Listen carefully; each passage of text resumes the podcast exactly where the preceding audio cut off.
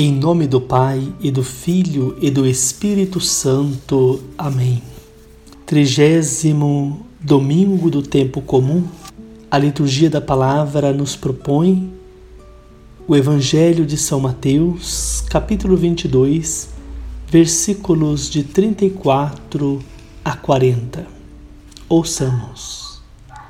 Naquele tempo, os fariseus ouviram dizer que Jesus tinha feito calar os saduceus.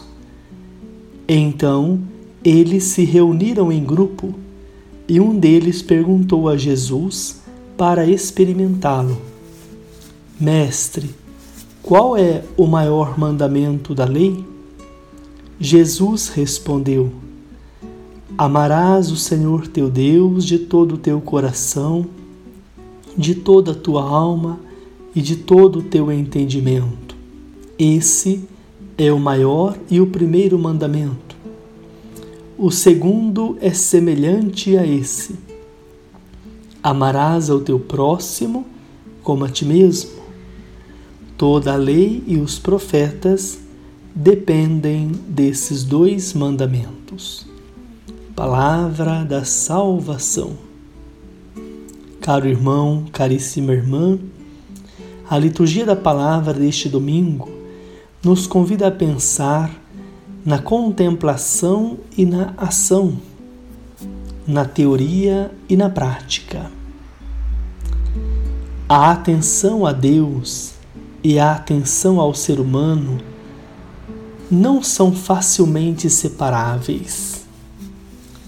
O cultivo da vida interior é um valor cristão, um valor permanente, com uma necessidade de recolhimento.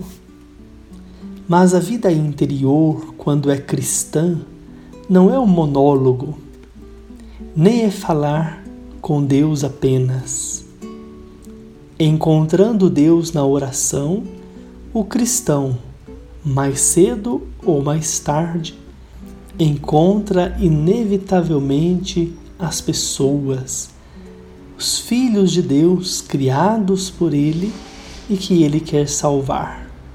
Contrariamente à sabedoria meditativa e contemplativa de grandes religiões, a pregação cristã jamais opôs o ser ao fazer, o interior ao exterior a teoria à praxe, a oração à vida, a fé às obras. Em outras palavras, nunca opôs Deus ao ser humano. É sempre no momento em que a comunidade cristã se desfaz ou a fé decai que ela abandona o mundo, as suas responsabilidades, reconstruindo o mito da interioridade. O cristão, ele reconhece na pessoa do pobre, do exilado, do prisioneiro, o próprio Cristo. A vida cristã pode requerer um afastar-se momentaneamente dos homens para orar, para pensar só em Deus. Isso se torna mesmo em certos momentos uma profunda necessidade. Mas o afastamento das pessoas é sempre apenas provisório, assim como acontece na nossa existência, em que sucedem tempos de retiro e tempos de intensa atividade. Também na igreja, vemos contemplativos e ativos.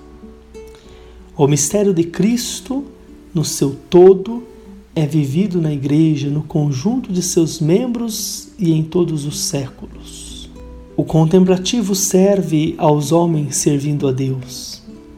Aquele que está na atividade missionária serve a Deus servindo aos homens. O santo cura Darcy suspirava por um convento, pela solidão, enquanto se dedicava inteiramente às pessoas. E os conventos deram à Igreja grandes papas, bispos, missionários, que passaram da contemplação e da solidão a mais intensa ação perseverante e ininterrupta. A palavra de Deus, portanto, nos convida a pensar no amor ao Senhor e no amor ao próximo, realidades inseparáveis.